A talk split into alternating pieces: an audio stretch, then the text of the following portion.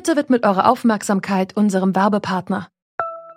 Die Suche nach geeigneten Mitarbeitenden kann viel Zeit in Anspruch nehmen, muss sie aber nicht unbedingt, denn man kann sich helfen lassen. Zum Beispiel mit den Premium-Stellenanzeigen von Indeed, denn damit wird eure Stellenanzeige in der Suche sichtbarer und Bewerberinnen und Bewerber werden schneller auf euch aufmerksam. Indeed schenkt euch jetzt 75 Euro Startguthaben für eure Premium-Stellenanzeigen.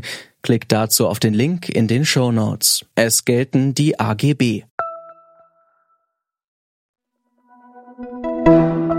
Wir starten gleich in diesen Podcast. Vorher ein kurzer Hinweis unseres Werbepartners. Laut einer Studie kennen sich nur 36 Prozent der Deutschen mit Versicherungen aus. Gehört ihr dazu? Mit Clark könnt ihr eure Versicherungen digital managen und Geld sparen. Clark hilft euch zum Beispiel mit Empfehlungen zum Thema Altersvorsorge oder Berufsunfähigkeitsversicherung.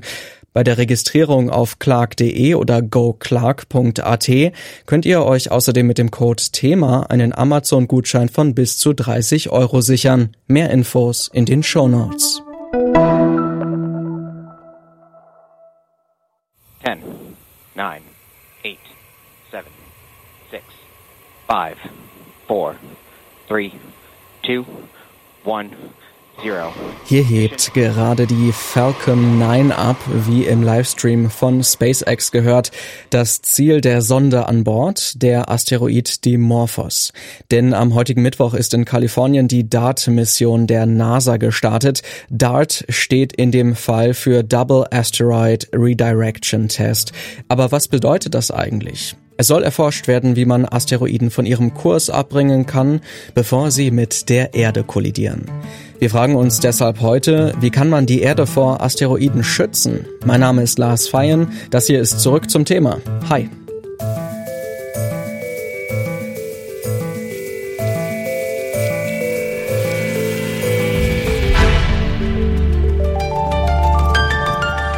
Zurück zum Thema.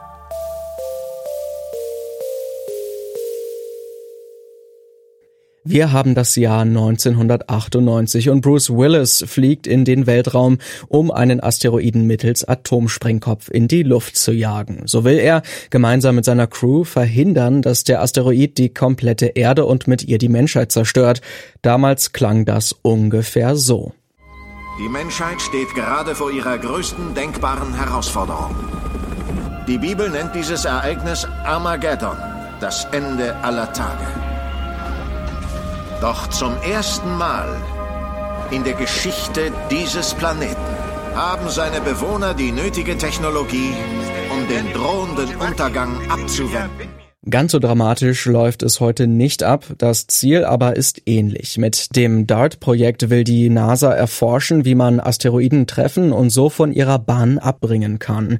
So könnte man in Zukunft theoretisch vermeiden, dass sie mit der Erde kollidieren. Denn was ein Aufschlag auf der Erde für Folgen haben könnte, wissen wir. Als vor 66 Millionen Jahren ein Meteorit im heutigen Mexiko eingeschlagen ist, vernichtete er nahezu sämtliches Leben auf dem Planeten. Es war vermutlich das Ende der Dinosaurier. Wie also kann man so ein Szenario verhindern? Darüber spreche ich mit Florian Freistetter. Er ist Astronom, Autor, Blogger und spricht in seinem Podcast Sternengeschichten über Weltraumthemen. Guten Tag, Herr Freistetter.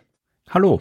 Was genau soll DART denn machen? Was wird auf diesem Asteroiden dann passieren? Äh, es ist eigentlich ganz simpel. Die Raumsonde wird einfach mit voller Wucht auf diesen Asteroid äh, aufprallen. Sie wird absichtlich mit dem Asteroid kollidieren und weil so eine Raumsonde ja durchaus schnell unterwegs ist, wird die Wucht des Aufpralls hoffentlich ausreichen. Das ist genau das, was man testen möchte, um die Bahn des Asteroiden zu verändern. Es gibt ja bislang über eine Million ähm, bekannte Asteroiden im Sonnensystem. Die allermeisten stellen keine große Gefahr für die Erde dar. Wie realistisch ist es denn also eigentlich, dass ähm, ein Asteroid auf die Erde zurast und so ein Einschlag dann auch passieren könnte? Naja, also das passiert quasi täglich. Jede Sternschnuppe, die wir am Himmel sehen können, ist eigentlich nur ein sehr, sehr winziger Asteroid, der mit der Erde kollidiert. Es fallen jeden Tag 100 Tonnen Material aus dem Weltall auf die Erde runter. Das meiste davon ist eben winziger Staub. Aber auch größere Brocken kommen immer wieder mal und wenn wir lang genug warten, dann äh, ist es nicht eine Frage des, wie wahrscheinlich ist es, sondern nur wann wird es passieren. Also es wird mit Sicherheit irgendwann in Zukunft ein Asteroid, der groß genug ist, um tatsächlich real katastrophale Auswirkungen zu haben, mit der Erde kollidieren. Das ist nur eine Frage, wie lange man warten muss. Also je größer das Objekt, desto seltener wird sowas passieren. Aber wenn wir jetzt äh, 1000, 10.000, 100.000 Jahre warten, dann können wir mit Sicherheit davon ausgehen, dass ein größerer Brocken mit der Erde kollidieren wird, sofern wir nichts dagegen unternehmen. Jetzt lassen Sie uns doch noch mal kurz auf die konkrete DART-Mission eingehen. Die soll ja ähm, den ähm, Mond Dimorphos des größeren Asteroiden Didymus treffen und dann auch den größeren Himmelskörper von seinem Kurs abbringen.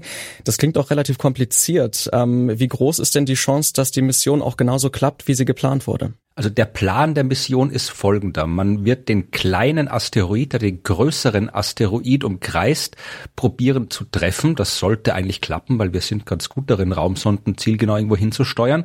Und man äh, trifft deswegen den kleineren Asteroid, weil man da ganz genau beobachten kann, wie die Bahn sich verändert. Wenn es jetzt nur ein einzelner Asteroid wäre, der durchs Weltall fliegt, dann wäre es relativ schwierig, äh, genau zu messen, weil es ja wirklich sehr kleine äh, Bahnänderungen sind, die da erzeugt werden es wäre schwierig genau zu messen, ob die Mission erfolgreich war und wie stark sich die Bahn geändert hat. Da man jetzt aber den kleinen Asteroid äh, trifft, der den großen umkreist, kann man direkt aus der Umkreisung herausfinden, ob sich die Bahn verändert hat. Das heißt, man probiert nicht, die Bahn des größeren Objekts zu verändern, sondern man möchte nur schauen, ob man den kleineren Asteroid, den Mond quasi, dazu bringen kann, den größeren ein bisschen anders zu umkreisen. Und das lässt sich relativ schnell durchführen. Das lässt sich relativ schnell messen, weil man ja von der Erde aus beobachten kann, wie der kleine Asteroid den größeren umkreist und Änderungen, die da stattfinden, die kann man dann ja schon nach ein paar Stunden im Wesentlichen feststellen.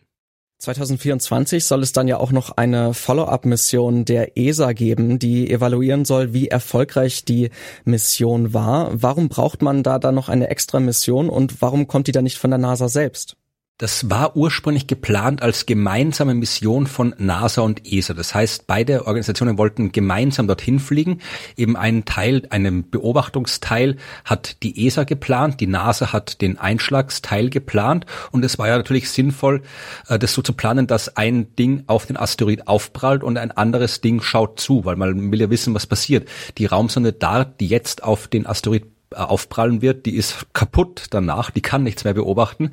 Das heißt, da äh, gibt's wenig Möglichkeiten dann zu schauen, was dieser Einschlag auf dem Asteroid ausgelöst hat, weil es geht ja nicht nur darum zu schauen, hat dessen Bahn sich verändert, sondern wir wollen ja auch wissen, aus was für einem Material besteht der, äh, wie ist ein Krater entstanden auf der Oberfläche, weil die Einschlagswucht äh, hängt ja auch davon ab, wie der Asteroid zusammengesetzt ist, wie er aufgebaut ist. Und das muss man auch alles wissen, damit man dieses Experiment am Ende komplett verstehen kann. Also insofern war das ursprünglich eine durchaus sinnvolle Mission, zwei Sonden gemeinsam dorthin zu schicken. Die Europäische Raumfahrtagentur hat leider ihren Teil aus äh, finanziellen Gründen gecancelt, vorerst. Deswegen ist die NASA alleine hingeflogen. Äh, sie wird jetzt begleitet von einem italienischen Mini-Satelliten, der dann ein bisschen schauen kann, zumindestens.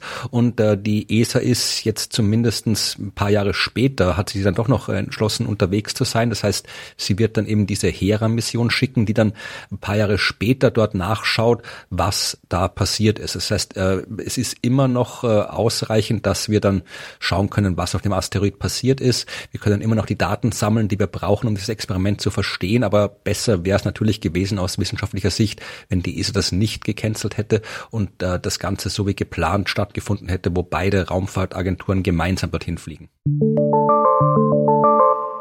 Es ist also nicht unwahrscheinlich, dass über kurz oder lang auch ein größerer Asteroid auf die Erde zu rasen wird. Um eine Kollision zu verhindern, muss man Asteroiden allerdings frühzeitig erkennen.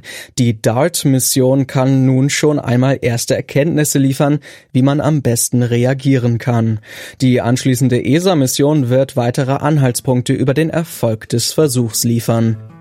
Zum Schluss noch ein Hörtipp von uns. Es gibt seit heute eine ganz frische Folge von unserem Wirtschaftspodcast Mittelstand. Zu Gast sind Sarah Volkmar und Sebastian Bomm aus dem Digitalteam von Rose Bikes.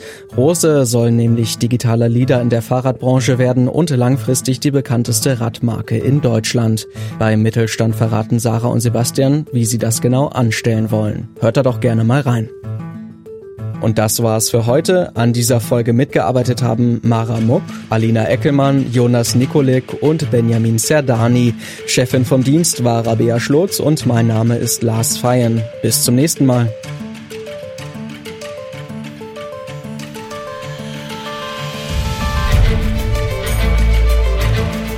Zurück zum Thema vom Podcast Radio Detektor FM.